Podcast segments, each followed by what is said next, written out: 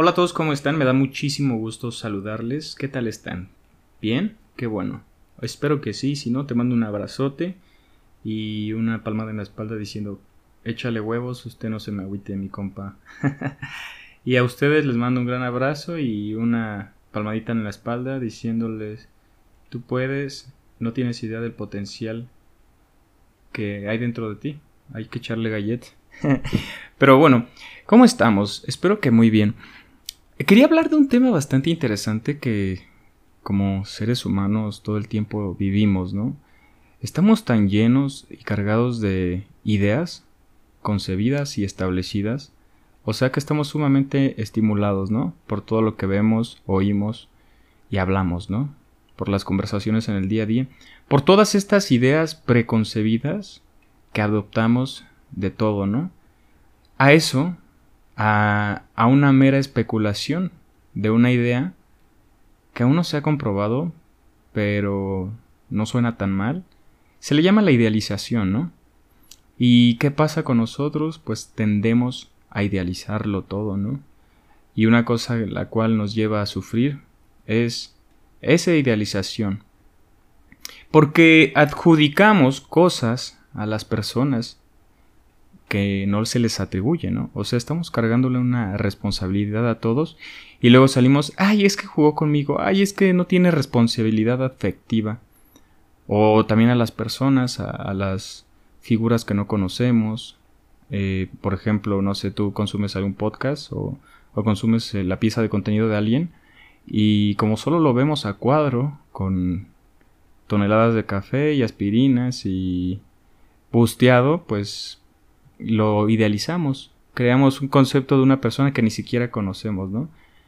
Entonces, ¿qué pasa nosotros también con nuestras parejas, ¿no? Las idealizamos, les atribuimos, no sé, nuestra felicidad.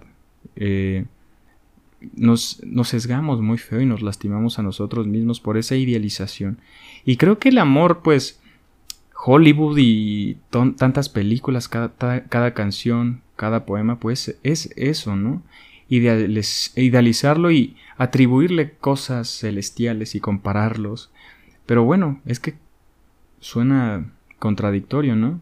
Porque de eso se trata de el amor, ¿no? Como que de envilecer, de llenar de eufemismos a la persona que amamos porque pues son emociones al final del día, ¿no? Son cosas que no se pueden comprar y es parte de, ser seres humanos y bueno, creo que eso le puede dar inclusive sentido a nuestras vidas, ¿no? Pero idealicemos horrible a nuestras parejas, a las personas que vamos conociendo, y puede ser sumamente nocivo porque a veces no, no pasan las cosas como uno quiere y entramos en una crisis existencial o en un dolor profundo de alta congoja en el alma. ¿Por qué? Porque creíamos y esperábamos esto de esta persona, creíamos que era perfecto. Y, y en base... Y de cierta manera sí, ¿eh? Estar enamorado es tratar de minimizar todos los defectos e imperfecciones de esas personas y eh, omitirlos por amor, ¿no? Pero ¿qué pasa cuando nosotros eh, termina esto y estamos viviendo un duelo? Pues Evidentemente, como estamos, como está tan idealizada la persona, creemos que es perfecta. Y no, y no, nos sesga, no vemos las cosas malas que pasaron, que nos hizo, y ahí seguimos sufriendo por alguien que no nos ama, ¿no? Porque, pues sí, sigue sumamente idealizada.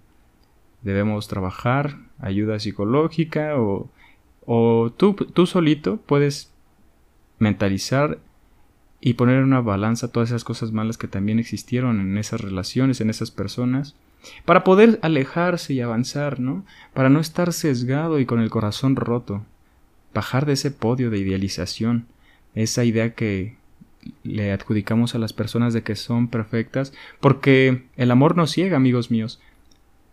El amor nos hace ver lo que nos conviene, ¿no? Y por eso creemos que es la pareja ideal, la perfección. No sé tú, pero yo yo no tiendo, yo no he, no he adoptado el decirle a mis parejas, eres el amor de mi vida.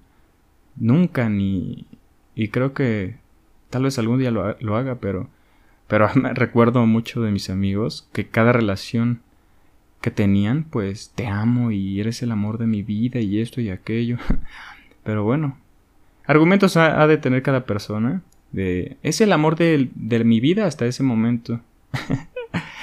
y hay una frase muy bonita que vi por ahí que decía un vato, ¿qué tal están los tacos? Lo llevan a una taquería y dice, son los mejores tacos que he probado en mi vida hasta este momento. Y pues, tal vez sí, ¿no? Em, no sabemos, pero puede ser peligroso y, y la, idealización eh, puede ser también muy nociva, ¿sabes?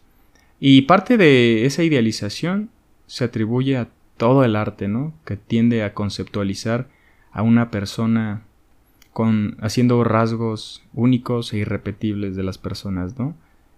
Por ejemplo, comparar una sonrisa con lo brillante del sol, ¿no? Ese bonito uso e implemento de metáforas.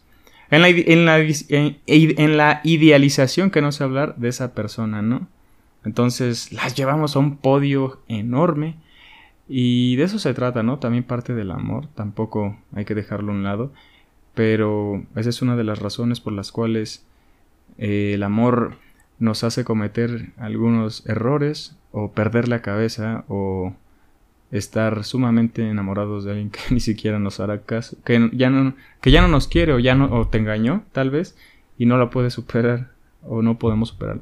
Pero bueno, gracias, espero que te haya gustado este video. Suscríbete y dale seguir. Cada semana tenemos un episodio nuevo, indagando las pasiones humanas, en conversaciones con otras personas también.